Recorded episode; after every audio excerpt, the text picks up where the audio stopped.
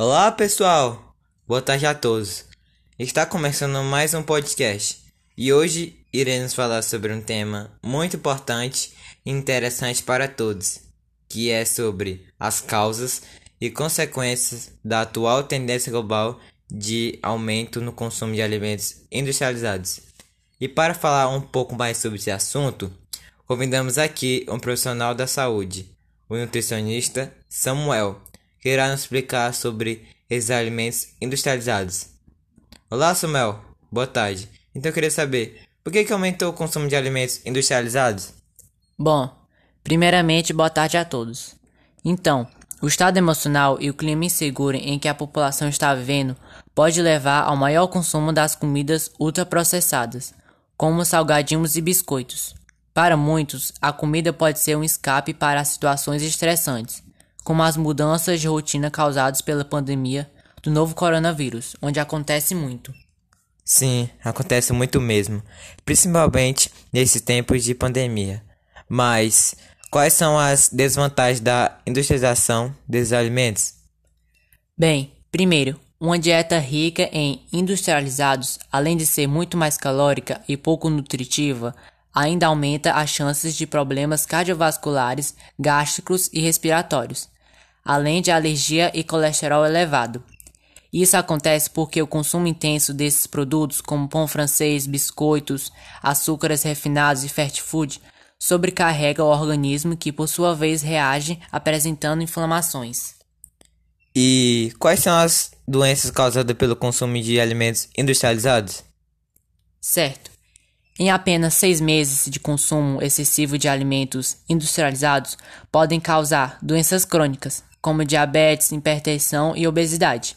Esses alimentos passam por vários processos químicos e por isso causam muito mal à saúde.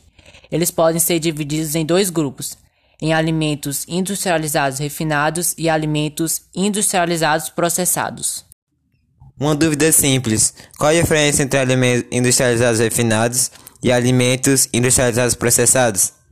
É, os alimentos industrializados refinados são aqueles que passam por procedimento de refinamento ou retirado. Por exemplo, produtos que levam açúcar refinado, como doces, balas, chicletes, e além de produtos que levam farinha branca, como pães brancos.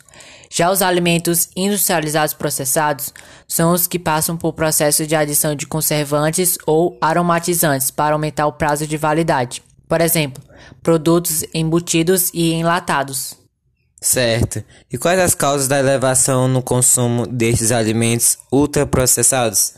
O consumo excessivo de alimentos ultraprocessados, a falta de atividade física, o álcool e o fumo são as principais causas de doenças crônicas e que contribuem muito para os casos de uma doença. E para finalizar, faço a última pergunta: quais são as dicas que você daria para reduzir o consumo de alimentos industrializados? Uh, as dicas: Cuide da sua alimentação e fique saudável, pois antes de consumir o próximo docinho, lembre-se dos malefícios que o consumo frequente em grandes quantidades dos alimentos industrializados causam ao seu organismo. Se tiver difícil fazer a mudança sozinho, peça ajuda de um nutricionista para replanejar sua dieta. Também para reduzir o consumo de alimentos ultraprocessados, Praticar atividade física e beber bastante água são atitudes essenciais para quem quer ter uma vida longa, saudável e com qualidade. Bom, Samuel, muito obrigado por dar o seu conhecimento sobre o assunto, pois é um tema muito importante para pessoas que consomem esses alimentos industrializados. Por nada, estou muito grato por estar dando essa entrevista e por falar sobre este assunto interessante para as pessoas. Pessoal, estamos finalizando mais um podcast. Queria agradecer a todos e ao nutricionista Samuel. Bom, nos encontramos no próximo podcast.